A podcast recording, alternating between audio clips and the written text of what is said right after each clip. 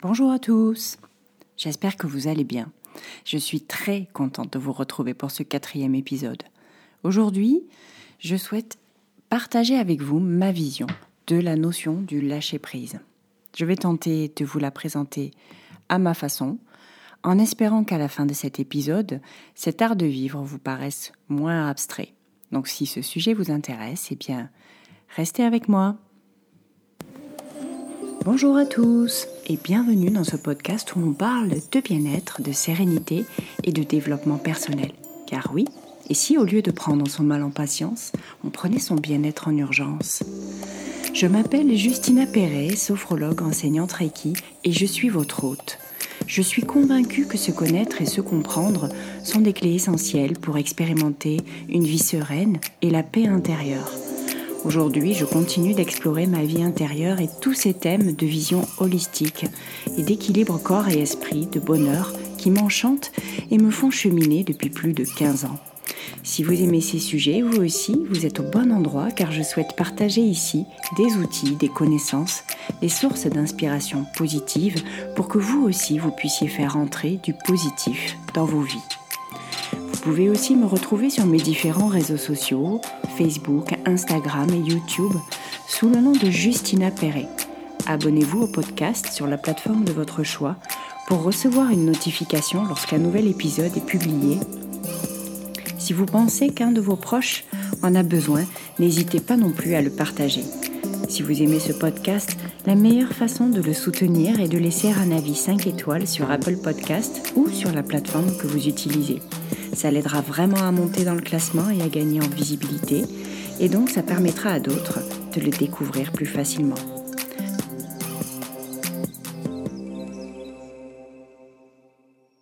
Donc, le fait de lâcher prise, qu'est-ce En quoi ça consiste? La première chose que je peux vous en dire, c'est que ce n'est pas inné. C'est un apprentissage et comme tout apprentissage, cela demande de l'entraînement et de la pratique. Alors, à tort, on croit que lâcher prise, c'est se résigner, se soumettre face aux événements, que c'est oublier les problèmes pendant un laps de temps ou encore abandonner ses certitudes, ses idées. Mais lâcher prise n'a absolument rien à voir avec ces idées reçues. Pour illustrer mon propos, je vous propose d'imaginer une petite tasse à café. Imaginez que la meilleure place pour éviter qu'elle se renverse, c'est de la porter à bout de bras, à hauteur de votre épaule, et que vous la teniez en l'air, le bras tendu de façon perpendiculaire au sol. Donc techniquement, jusque-là, vous êtes parfaitement capable d'effectuer ce geste. La question qui se pose est de savoir combien de temps vous pourrez tenir votre tasse à café de cette façon.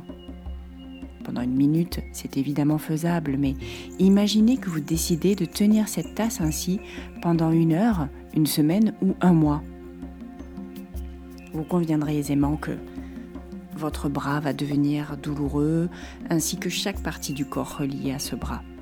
Le simple fait de tenir une petite tasse à café à bout de bras va devenir un effort très pesant. C'est comme si elle pèse une tonne alors qu'en réalité, elle ne pèse que quelques grammes. Pourtant, ça ne veut pas dire que vous êtes incapable de la tenir à bout de bras. Vous pouvez choisir de tenir cette tasse comme bon vous semble selon vos envies personnelles. Donc si vous avez envie de la tenir à hauteur de votre épaule pour éviter qu'elle se renverse, c'est ok. Mais si vous avez peur H24 qu'elle se renverse et qu'ainsi vous préférez la garder à cette hauteur pour éviter qu'elle tombe, alors vous investissez beaucoup d'énergie et vous risquez même de vous épuiser. Eh bien, symboliquement, vouloir tenir la tasse à bout de bras au-delà d'une demi-heure, c'est comme si vous vouliez garder le contrôle. Alors il existe peut-être une solution différente auquel vous n'avez pas pensé pour éviter que cette tasse tombe ou se renverse. Si vous tenez absolument à garder le contrôle, vous ne pourrez vivre que des expériences dont vous avez déjà connaissance de l'issue. Alors certes, ce sont des expériences où vous avez déjà des repères, mais vous passez à côté d'une occasion de faire une expérience qui, potentiellement, pourrait être mieux.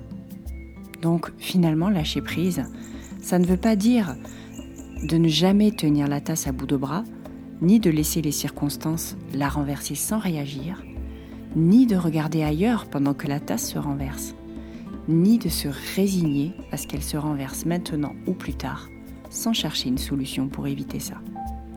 Lâcher prise, c'est tenir la tasse à bout de bras si on veut, ou si on ne peut pas faire autrement, mais c'est aussi la reposer, le moment où on estime que c'est opportun. Lâcher prise, c'est d'abord et surtout arrêter de vouloir tout contrôler. Et donc ça paraît simple, mais concrètement, on arrête de contrôler quoi exactement? Donc je vous propose une piste de réflexion en cinq points pour se détacher de l'illusion du contrôle. J'espère que ces cinq points vont vous permettre de mieux appréhender en quoi consiste la posture mentale de lâcher prise. Donc le point numéro 1, la clé pour arrêter de vouloir tout contrôler, c'est accepter le changement. Nous avons un faible pouvoir d'action sur les gens ou sur les événements, c'est-à-dire qu'on va pouvoir influencer parfois un peu le cours des choses, mais la plupart du temps, on ne peut rien faire. Par exemple, une fois que votre tasse est tombée, qu'elle est renversée, c'est fait. Vous ne pouvez plus rien y changer, car vous ne pouvez pas garder la tasse à bout de bras indéfiniment pour éviter qu'elle tombe. Vous ne pouvez pas contrôler le cours des événements, empêcher les gens de vivre, de se déplacer autour de la tasse. Donc si elle doit se renverser, que vous soyez inquiet ou non, n'empêchera pas le cours des choses et elle se renversera. Mais si vous prévenez les personnes de prendre des précautions dans leurs mouvements, vous pouvez aussi les alerter de faire attention à la tasse, mais parfois l'information ne sera même pas entendue, ou alors il y aura peut-être encore d'autres circonstances qui peuvent faire changer le cours des choses. Par exemple, une personne qui entre rapidement dans la pièce après que vous ayez donné les consignes de précaution, et donc qui ne les aurait pas entendues. Comme elle n'a pas eu vos consignes, bah, il est possible qu'elle ne voit pas la tasse et puis sans le faire exprès, elle va la renverser. Et donc là, ça ne signifie pas que vous soyez incompétent ou inefficace. Ça signifie simplement que tout ne dépend pas que de vous. Ce qui nous amène au point numéro 2, qui consiste à accepter notre impuissance et donc bah, que nous avons des limites. Lâcher prise sur les événements, les épreuves, ça ne veut pas dire qu'on les valide, ou qu'on les accepte, ou qu'on approuve ce qui arrive. Lâcher prise, c'est accepter qu'on n'a pas de pouvoir d'action sur les événements et, et les épreuves. Pour reprendre l'exemple de la tasse, si un tremblement de terre survient et que votre tasse se casse, ben vous ne pouvez rien y changer, ni par anticipation, ni a posteriori. Vous serez impuissant et n'aurez d'autre choix que d'accepter vos limites souvent je dis que ce serait tellement plus facile si on pouvait prendre rendez-vous avec les problèmes. Hein Vous trouvez pas? Pour les affronter au moment de notre choix, lorsqu'on est le mieux préparé éventuellement. Et idéalement, tant qu'à y être, hein, ce serait bien aussi de pouvoir choisir le niveau de difficulté des problèmes. Je crois d'ailleurs même qu'on devrait adresser une doléance à l'univers pour imposer ce droit à l'information préalable avant l'arrivée des épreuves et des problèmes. Bon allez, je ferme la parenthèse, mais plus sérieusement, à moins de vouloir devenir des Don Quichotte qui s'acharnent contre des, comme contre des moulins à vent, bah, vous conviendrez que nous ne sommes pas des surhommes dotés de la toute-puissance et que oui, bah, nous avons des limites. Une autre limite à accepter, c'est que la perfection n'existe pas. La perfection, c'est quelque chose de, de subjectif. Cela signifie que ce qui est parfait pour les uns ne l'est pas systématiquement pour les autres. pour reprendre l'exemple de la tasse, certains diront que sa place parfaite sera sur une étagère. Pour d'autres, ce sera dans une vitrine. L'idée ici, c'est, de se donner le droit de ne pas être parfait. Cela signifie que, en réalité, c'est pas vraiment que vous n'avez pas le droit de viser un certain niveau de perfectionnisme. Vous avez le droit d'avoir de l'ambition, de viser un niveau élevé de réalisation dans vos projets. Mais je ne peux qu'attirer votre attention sur l'idée de chercher un point d'équilibre entre votre perfectionnisme et votre écologie personnelle. De veiller à ce que votre objectif ne devienne pas un prix à payer au détriment d'une part importante de vos valeurs. Par exemple, dans différents domaines de votre vie, comme les relations personnelles ou familiales, votre santé, votre paix intérieure. Mais là encore, c'est à vous d'être au clair avec vos priorités et vos valeurs. Et c'est pour ça que j'ai envie de vous rappeler que vous n'avez rien à prouver à personne.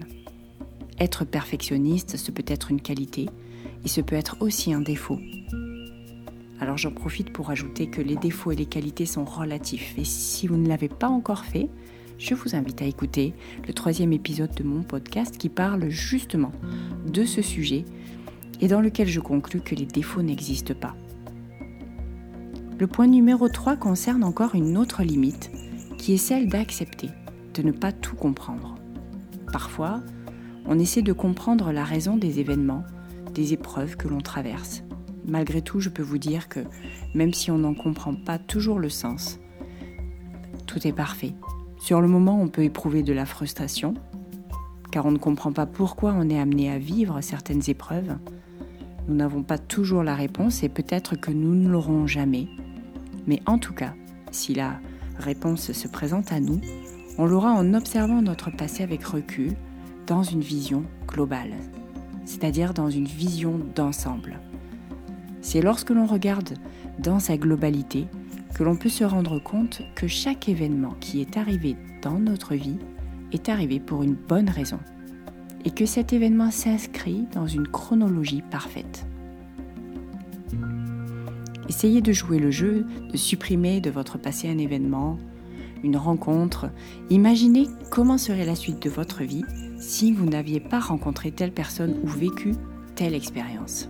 Alors, ce peut être une expérience positive ou négative, hein, ou encore une expérience totalement banale et insignifiante, mais de laquelle découlent d'autres expériences qui, elles, sont importantes. Tenez par exemple pour moi, j'ai été invitée à une pendaison de crémaillère chez une personne que je n'ai plus jamais revue de ma vie. Et pourtant, c'est là que j'ai fait la rencontre d'un enseignant de l'art martial que j'ai pratiqué ensuite, dix ans durant, et qui a totalement changé le cours de ma vie. Donc voilà, essayez, vous pourrez vous rendre compte de la place importante de cette expérience dans votre parcours, de son incidence sur le déroulement des événements de votre vie, et finalement, vous pourrez remarquer que tout s'enchaîne chronologiquement à la perfection. Et même si sur le moment on n'y prête pas attention, ou encore que l'on n'en saisit pas le sens. Peut-être que vous faites partie des personnes qui considéraient que comprendre et donner un sens, là, maintenant, à une épreuve que vous vivez aujourd'hui, ça va vous soulager, ça va vous aider à mieux accepter les choses. Des fois, vous aurez la réponse et des fois pas. Des fois, il vaut mieux mettre de côté et ne pas insister. Pour reprendre l'exemple de la tasse, imaginez qu'elle est cassée et que vous ayez besoin d'en acheter une nouvelle. Peut-être que lors de l'achat dans la boutique, bah, vous trouverez un objet qui est destiné à être offert en cadeau à l'occasion d'un anniversaire d'un de vos proches, alors que vous ne saviez jusque-là pas encore quoi offrir. Ou encore, peut-être qu'en sortant de la boutique, vous allez rencontrer un de vos proches ou encore une personne dont la rencontre sera déterminante pour un futur projet. En fait, tous les scénarios sont possibles. Et nous ne savons pas comment les choses peuvent se dérouler. Il arrive également aussi que l'on cherche une solution à un problème et que la réponse ou la solution ne viennent pas de suite. Et dans ce cas, il vaut mieux faire une pause et laisser de côté le problème et revenir à tête reposée, après avoir pris du recul, peut-être même complètement déconnecté. Pendant mes études de droit, lorsque je bloquais sur un cas pratique, je faisais une pause. Souvent, je faisais d'ailleurs une micro-sieste. Et à mon réveil, j'avais la réponse que je cherchais. Le simple fait de prendre du recul m'aidait en fait à y voir plus clair. Il y a d'autres façons de faire une pause hein, et de prendre du recul. Vous pouvez le faire dans l'action, en prenant l'air, en faisant du sport. Euh, ça peut être aussi en faisant le ménage, ou n'importe quoi, un travail manuel, un bricolage. Ou au contraire, vous pouvez le faire dans l'économie de mouvement, en pratiquant la méditation ou en dormant, tout simplement. En tout cas, mon conseil, c'est de choisir une activité qui vous permet de penser complètement à autre chose et de décrocher complètement de la situation qui vous préoccupe. C'est ce qui va vous aider à prendre du recul de cette façon, En arrêtant de contrôler le rythme ou le délai imparti dans lequel vous vous imposez de trouver une solution, eh bien vous acceptez en quelque sorte vos limites. Et c'est important d'accepter que des fois, on ne peut pas tout comprendre là maintenant, tout de suite. Et en réalité, dans le fond, je vais encore aller plus loin, c'est même pas une, limite. En fait, c'est naturel que votre cerveau ait besoin de s'aérer, de faire une pause. Vous n'êtes pas une machine, hein, ni un surhomme. Se connaître et se comprendre, comprendre ces rythmes naturels d'effort et de repos, bah, ça va vous aider à mieux gérer vos efforts. Vous serez alors dans ce que je qualifie l'économie d'énergie, c'est-à-dire que vous pourrez avoir un usage beaucoup plus adapté de vos forces. Le point numéro 4, c'est accepter d'avancer dans l'inconnu en gardant confiance. Alors oui, je sais, c'est plus facile à dire qu'à faire, mais j'ai pu observer que rien n'arrive par hasard. Je vous assure, vous pouvez avoir confiance car quoi qu'il arrive, de négatif ou de positif, tout est parfait.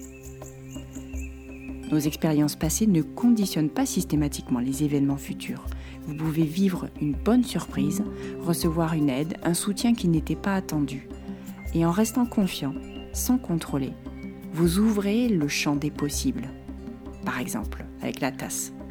Lorsque vous prenez la décision de la poser, ben peut-être que vous aurez la surprise qu'une personne la dépose à un endroit plus adapté.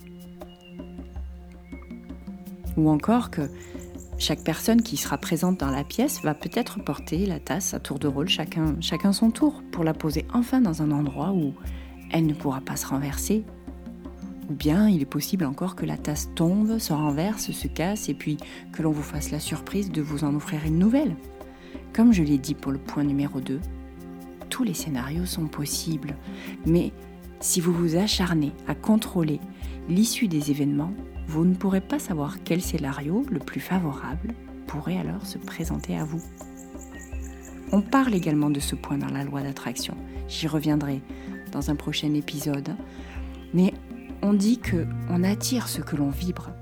Donc, si vous doutez du bon déroulement des événements, vous cristallisez une espèce d'énergie de peur dans votre vibration énergétique. Et donc, selon la loi d'attraction, comme on attire ce que l'on est, sous-entendu, on attire ce que l'on vibre, eh bien, si vous vibrez du doute, de la peur, vous attirez des expériences qui vont venir confirmer vos doutes et vos peurs.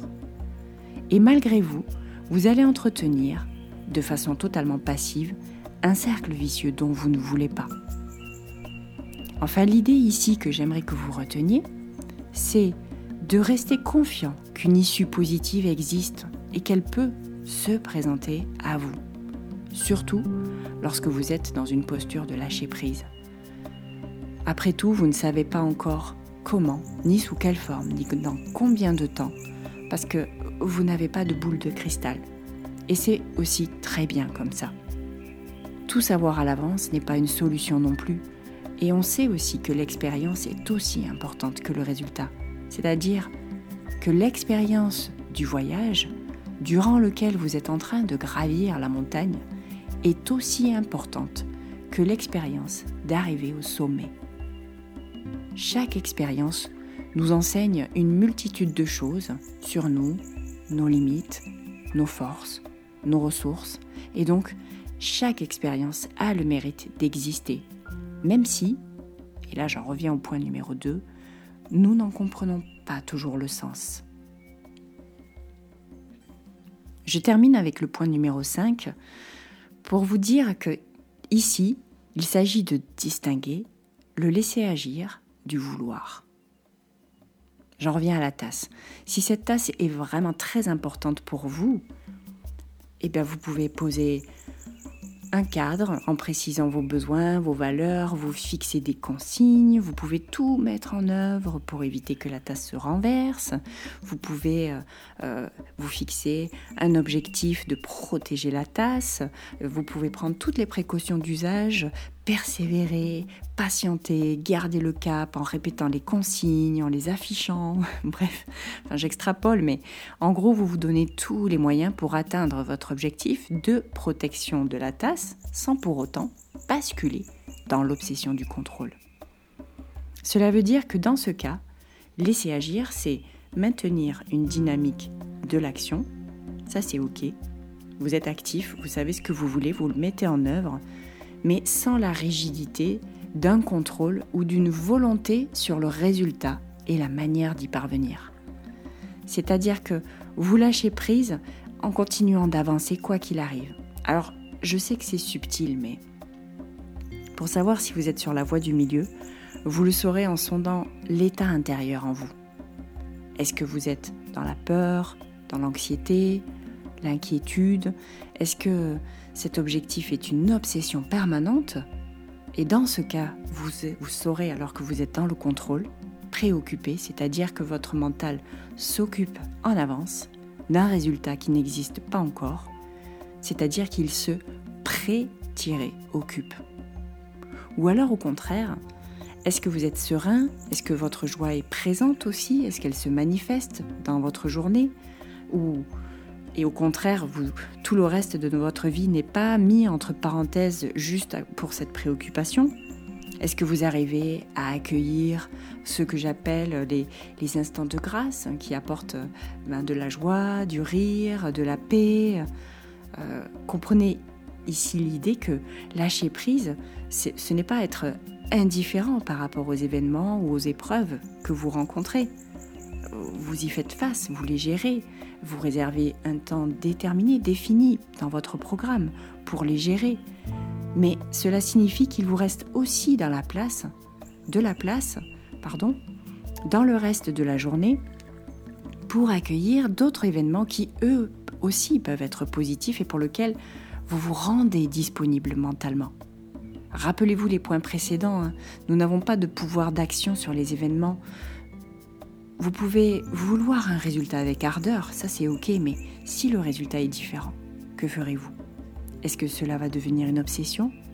Est-ce que vous allez décortiquer chaque détail, chaque étape, en vous faisant subir une pression énorme? Ou au contraire, est-ce que vous lâchez prise Peut-être en faisant l'analyse de l'expérience en tirant des conclusions de ce que vous pourrez améliorer la prochaine fois, anticiper une organisation et une préparation qui sera peut-être plus favorable pour atteindre cet objectif. Enfin voilà, c'est les points que je tenais à énumérer dans cet épisode et qui me paraissent importants pour appréhender un peu mieux en quoi consiste le fait de lâcher prise. Donc je vous fais un petit résumé. Le premier point c'est accepter le changement. Le deuxième point c'est accepter notre impuissance, nos limites, c'est-à-dire que la perfection n'existe pas. Le troisième point, c'est accepter de ne pas comprendre le sens de l'épreuve ou de ne pas avoir la solution dans le délai que vous vous êtes imparti. Le quatrième point, c'est accepter d'avancer vers l'inconnu tout en gardant confiance. Et le cinquième point, c'est distinguer le laisser agir du vouloir. Le lâcher prise, c'est c'est une posture mentale, un art de vivre, mais c'est également une posture corporelle. Corps et esprit sont liés, et lorsque vous relâchez le mental, cela se répercute sur le corps, qui va pouvoir être plus souple. Inversement, lorsque vous relâchez votre corps, ça va apaiser votre mental. Donc si une situation vous échappe et qu'elle vous crispe, c'est OK. Dans la gestion du quotidien, nous pouvons être tendus, focaliser des efforts de concentration pour atteindre un résultat, ça c'est OK. Mais le moment venu, il sera temps aussi d'évaluer la pertinence de cette tension. Est-ce que vous allez gagner en efficacité et en adaptabilité en étant plus souple? Oui. Vous économiserez votre énergie, vous vous sentirez moins fatigué, moins tendu. Alors, donnez-vous du temps aussi et pratiquez souvent. Essayez de mettre souvent en pratique le lâcher-prise. Les vieilles habitudes ont la peau dure, alors avec de l'auto-observation, une bonne acceptation de soi, une pratique régulière, vous, vous y réussirez à lâcher prise de plus en plus souvent et de plus en plus rapidement. Dans un premier temps, la première chose à faire, c'est prendre la décision de lâcher prise. Face aux événements, aux épreuves, c'est vous qui prenez la décision de lâcher ou pas. Gardez à l'esprit que le point de départ, c'est d'abord de prendre la décision. Et sans cette décision, il ne se produira rien. Cela induit que c'est vous qui évaluez la situation et qui pouvez décider si vous devez contrôler ou si vous devez lâcher prise. Personne ne peut évaluer les événements à votre place. Cette étape va dépendre de vous et donc de votre interprétation, de vos besoins. Cette étape relève entièrement de votre responsabilité et de votre pouvoir personnel. Dans tous les cas, comprenez que moins vous tenez à contrôler les événements ou encore vous-même, plus vous pourrez être souple, plus vous laisserez de place à votre créativité de s'exprimer, mieux vous réagirez avec adaptabilité et plus la pression que vous vous infligez va diminuer. Voilà ce que je peux vous dire à propos de ma vision du lâcher-prise. J'espère que cet épisode vous donnera envie de mettre en pratique un peu plus souvent cette posture. Maintenant que vous savez un peu plus en quoi elle consiste, vous pourrez mettre en application la méthode ou l'outil qui va le mieux vous aider et favoriser cette pratique du lâcher-prise. Comprendre le concept, c'est la première étape.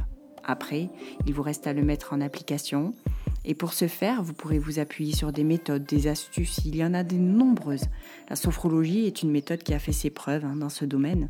Et puis la pratique du Reiki aussi est très bien pour ça. Je vous encourage à faire de votre mieux. Peut-être que vous aurez besoin de tester plusieurs méthodes, plusieurs outils, avant de trouver celle ou celui qui est le mieux adapté à vous. Mais gardez à l'esprit que personne ne vous demande d'être parfait et de réussir du premier coup.